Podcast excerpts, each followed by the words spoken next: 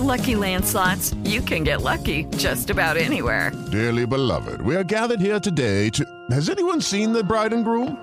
Sorry, sorry, we're here. We were getting lucky in the limo and we lost track of time.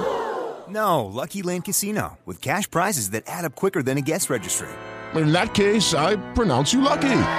Play for free at LuckyLandSlots.com. Daily bonuses are waiting. No purchase necessary. Void were prohibited by law. 18 plus. Terms and conditions apply. See website for details. Siete en punto, panorama informativo 88.9, información que sirve. Yo soy Alejandro Villalbazo en el Twitter, arroba Villalbazo13. Es martes 25 de mayo, Iñaki Manero. ¿Cómo te va, Iñaki? ¿Cómo estás, Alex Villalbazo, Alex Cervantes, amigos de la República Mexicana? Gracias por seguir despertando con Panorama. Muchas gracias, Alex. La cifra de muertes a nivel mundial por COVID-19 ya llegó a 3.474.370. El número global de casos es de 167.338.103. Y la Organización Mundial de la Salud pidió a los Estados miembros hacer el esfuerzo de vacunar al 10% de la población mundial antes de septiembre para alcanzar un 30% para fin de año. La pandemia en México la tiene Moni Barrera.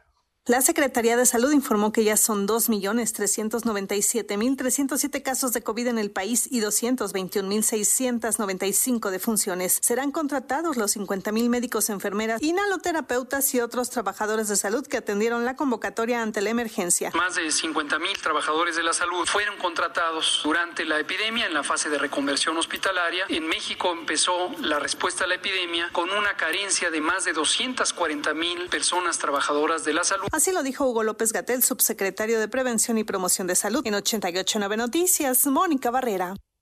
En el panorama nacional, la Fiscalía de Ciudad de México comenzó la revisión documental de toda la línea 12 del metro, incluidos los planos de construcción y las cajas negras del tren que colapsó. Además, el gobierno de la capital del país informa que como parte del peritaje, esta semana comenzarán las pruebas de laboratorio para el acero con el que fue construido el tramo elevado en particular el de la trave metálica que colapsó el pasado 3 de mayo. El gobierno federal anunció la adquisición por 600 millones de dólares del total de las acciones de la refinería Deer Park, localizada en Houston, en Texas, y a partir de la cual México lograría ser autosuficiente en materia de producción de combustibles a partir de 2023, según el gobierno de México. En Nogales, Sonora, el conductor de un tráiler no atendió a la señal de alto de la policía fronteriza por lo que se inició una persecución en la que el sujeto estadounidense fue abatido después de impactarse contra un vehículo estacionado en una tienda de autoservicio. Se presume que el camión transportaba dinero en efectivo, armas de fuego e incluso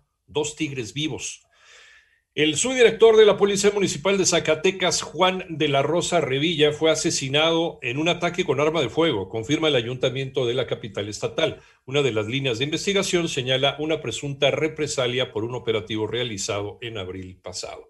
Los gastos por el retorno a las clases presenciales en educación básica podrían alcanzar los 5.400 pesos por niño. María Inés Camacho. La Alianza Nacional de Pequeños Comerciantes consideró que se debe ir con pies de plomo ante el regreso a clases, ya que este se realizará en un entorno de debilidad económica y riesgo pandémico, poniendo en riesgo la salud de los niños, así como la economía familiar, ya que los gastos por el retorno a las aulas podría alcanzar los 5.400 pesos por niño. Aunado a la debilidad económica, tenemos el riesgo sanitario, el riesgo pandémico todavía presente. Esto lo prueba el hecho de que en Campeche, que habían vuelto a las clases, han suspendido nuevamente esto debido a que hubo un rebrote pandémico. Es decir, el COVID todavía no lo hemos derrotado, está presente en nuestra sociedad y debemos de tener mucho cuidado en este regreso a clases de no exponer la salud de nuestros niños. Fue la voz de Cuauhtémoc Rivera, presidente de la Alianza. 88.9 Noticias, María Inés Camacho Romero.